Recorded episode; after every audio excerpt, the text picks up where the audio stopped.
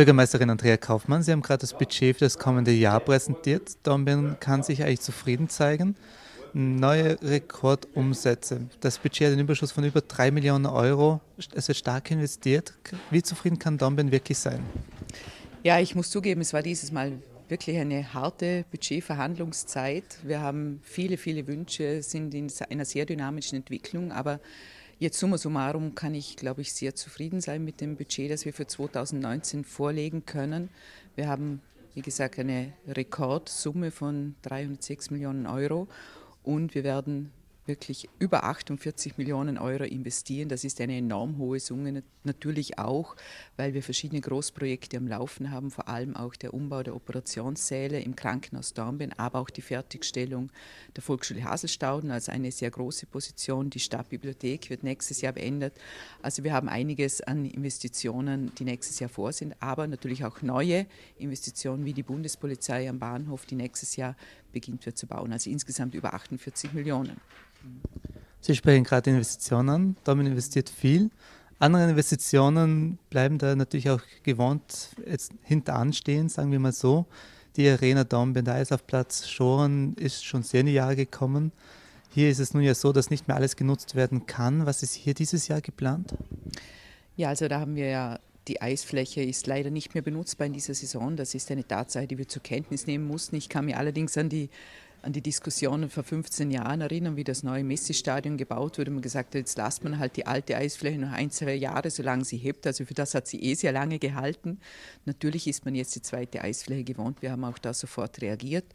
Wir haben eine Projektgruppe eingesetzt, die sich auch sehr rasch in den nächsten Monaten damit beschäftigen wird, wo eine zweite Eisfläche, an welchem Standort, was noch am Standort Arena Höchster Straße geplant werden soll, sodass wir nächstes Jahr bereit sind, die Planungen gehen können für neue Sport-, Jugend-, Freizeiteinrichtungen.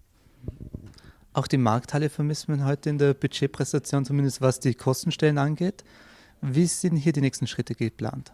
Ja, sehr schade. Wir haben nächstes Jahr noch keine Markthalle geplant, aber ich denke, das kann man auch ruhig noch ein bisschen äh, mehr entwickeln. Wir konnten ja, nachdem die ZIMA-Studie erstellt wurde, dass durchaus Potenzial für eine Markthalle in Dornbirn und Region vorhanden ist, äh, zumindest einen Standort äh, im heurigen Jahr sichern, der sehr innenstadtnah ist. Es gibt aber noch mehrere Optionen. Und wir werden im nächsten Jahr vor allem Wirtschaftlichkeitsberechnungen machen, was die Größe der Markthalle angeht, was mögliche Betreiber ähm, Möglichkeiten angeht. Und da möchte ich wirklich alle Fraktionen ins Boot holen, indem wir versuchen, die Inhalte zu schärfen, Kooperation. Also wir werden das als Planungsjahr für die Markthalle im nächsten Jahr verwenden. Ein Kostenpunkt, der der Stadt Dornbirn sehr zu Lasten geht, wenn man das so sagen darf, ist natürlich das Personal. Dornbirn ist sehr personalintensiv mit dem eigenen Krankenhaus. Wie sind denn hier die Entwicklungen? Ja, wir haben wirklich 1904 Mitarbeiter im Jahr 2019. Das ist ein sehr großer Betrieb, natürlich ein Großteil von über 1100 bei den Gesundheitsbetrieben. Wir haben ja die Sondersituation, dass wir ein eigenes Krankenhaus und Pflegeheime betreiben, was natürlich einen großen Teil der Personalkosten auch ausmacht. Nächstes Jahr werden es über 100 Millionen Euro sein, 106 Millionen.